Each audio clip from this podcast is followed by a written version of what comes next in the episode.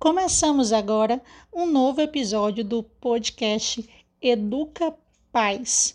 E hoje eu vou trazer para vocês um pouquinho de um livro que eu estou lendo muito bom, que se chama Por que Gritamos?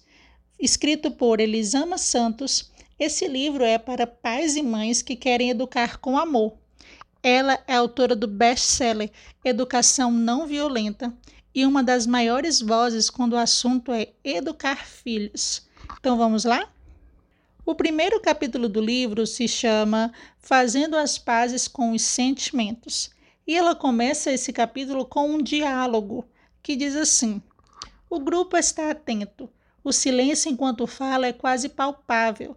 Na segunda fileira, Ana me encara com uma expressão que não consigo identificar. Assim concluo o raciocínio e ela levanta a mão.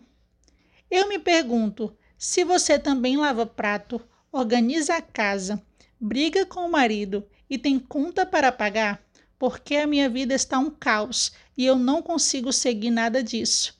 Eu não consigo. As lágrimas rolam feito uma enxurrada enquanto ela me conta sobre os problemas financeiros que está enfrentando em casa.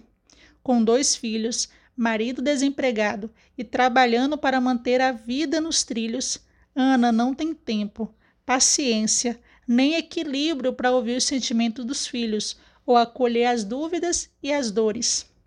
Quando estamos com lágrimas endurecidas no peito, como vamos acolher lágrima que rola livremente pelo rosto das nossas crianças? Como vamos admitir o choro quando acumulamos tanto choro a ser chorado? Ana me conta que perde a paciência e grita com os filhos, sem perceber que o grito exige colaboração. É, na realidade, é um pedido desesperado de socorro.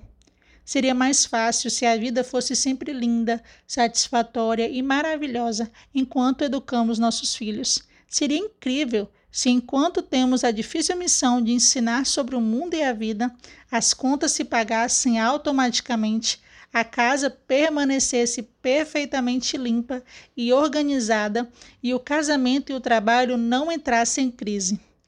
É inegável que seria mais fácil apenas educar, mas não é bem assim que acontece.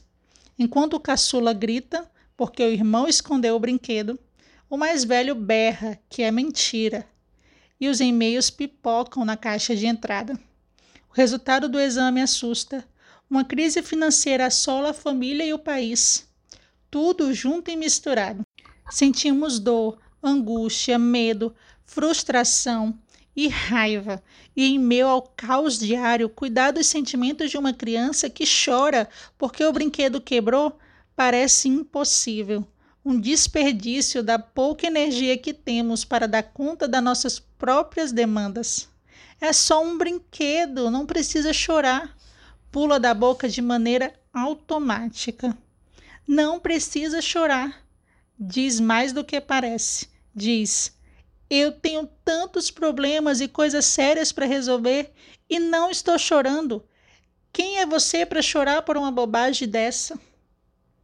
Silenciar os sentimentos dos nossos filhos diz muito sobre a nossa inabilidade de lidar com o nosso próprio sentir. O grito fala sobre nós.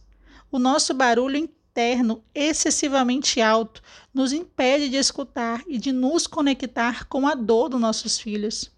Gritamos, batemos, silenciamos, queremos que a dor pare, a nossa e a deles. E já que não temos controle sobre o que acontece, já que não podemos mudar o resultado dos exames de saúde ou voltar no tempo e impedir a demissão e a crise financeira, calamos nossos filhos, porque pelo menos nessa relação sentimos que temos um pouco de poder, de controle. Nela podemos gritar, exigir, subjugar. Quanto mais a vida dói, mais negamos o que sentimos, mais a dor aumenta e menor é a paciência para lidar com a dor alheia, o que causa ainda mais dor. É o ciclo do caos. Calma, eu não quero que você sinta culpa ou desesperança neste momento. Quero apenas que entenda que o felizes para sempre não existe. Esse foi um pedacinho desse livro tão interessante que faz a gente refletir um pouco Por que gritamos? Onde nós queremos chegar com os nossos gritos? E aí, conseguiu refletir? Se enxergou nessa mensagem desse livro? Fica aí para a gente refletir e teremos outros capítulos, tá bom? Então, esse é apenas o primeiro episódio do podcast Educa Paz. Fica ligado lá no Instagram que nos próximos dias nós teremos mais temas para vocês pais. E se você gostou desse episódio e conhece alguém, algum pai ou mãe que precisa ouvir e refletir um pouco de por que gritamos, compartilha esse episódio, tá bom? Nos segue lá no Instagram, pelo Instagram eu, Joyce Araújo, e compartilha esse episódio para os seus amigos. Até mais!